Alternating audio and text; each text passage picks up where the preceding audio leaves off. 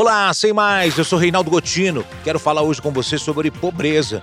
Pobreza é um tema a ser conversado agora e principalmente a gente começar a encarar esse assunto para a pós-pandemia. Muitas pessoas estão vivendo hoje na pobreza e nós precisamos começar agora a escrever a história do futuro pensando no próximo. Precisamos de um revisionismo, exatamente, um revisionismo histórico, inclusive, porque nós temos hoje pessoas passando fome e aí a gente tem que exercitar com perguntas. Por que, que nós chegamos a este ponto? Por que, que nós temos tanta gente morando em favelas? Por que nós temos hoje a periferia crescendo ainda mais? As pessoas foram morar, morar lá por quê? Por opção? Claro que não. Então eu quero entrar nesse assunto porque esse é um tema que vai fazer parte do nosso dia a dia muito mais do que a gente imagina. Eu vi uma frase que me marcou muito, eu não lembro a autoria, mas a frase diz assim: o que colheu muito não pode ter sobrando, e o que colheu pouco não pode ter faltando. Isso não é discurso marxista, isso é cristianismo, isso é amor ao próximo.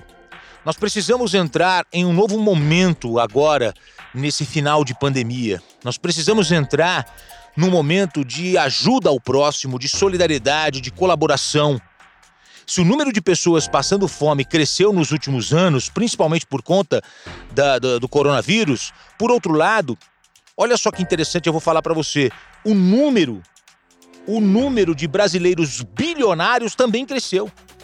Cresceu de 45 brasileiros bilionários em 2020 para 65 agora, em 2021.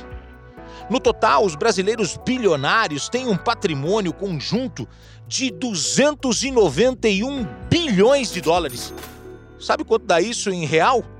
Mais de 1 trilhão 600 bilhões de reais.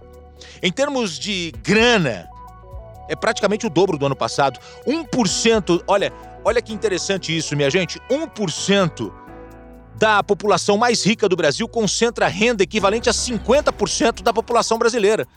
Se nós aumentarmos o nosso exercício observando 5% da população mais rica do Brasil, ela concentra renda equivalente ao restante da população, ou seja, 5% dos brasileiros mais ricos movimentam o mesmo dinheiro que 95% da população que está do outro lado. Ou seja, 5% da população concentra o mesmo montante de dinheiro que o resto do país, 95% da população. É, posto esses números, é, eu queria falar sobre a desigualdade social do nosso país. Uma desigualdade cruel. Tem números que são relevantes. Por exemplo, hoje o Brasil tem quase 20 milhões de pessoas passando fome pouco mais de 10% da população, ou seja, 27 milhões de brasileiros, vivem com 246 reais por mês. Ou seja, abaixo da linha da pobreza. A gente sabe que o auxílio emergencial que foi pago pelo governo durante a pandemia acabou ajudando, sem dúvida alguma, milhares de brasileiros a saírem de uma situação de extrema pobreza. Mas, segundo o levantamento da Fundação Getúlio Vargas, com o fim do benefício, a tendência é que as dificuldades de muitos brasileiros voltem a aumentar. Então, se você teve a, primeiro, a primeira leva de pagamentos no, em 2020, aí você teve a segunda agora em 2021, que vem acontecendo neste momento. Mas aí a gente tem que parar e pensar o que vai acontecer a partir de agora. Então, o Brasil precisa viver a retomada da economia, sem dúvida alguma, para que essas pessoas saiam dessa linha da pobreza e voltem a, a, a poder consumir o mínimo, o mínimo necessário para que uma pessoa viva. Então, por que, que, eu estou falando sobre pobreza? Eu estou falando de um momento muito difícil, um momento muito complicado que o nosso país está vivendo. Um país de dimensões continentais, que quando a gente fala 10% da população, a gente está falando aí de mais de 20 milhões de pessoas. Então é realmente um número considerável, é um número relevante, é um número importante.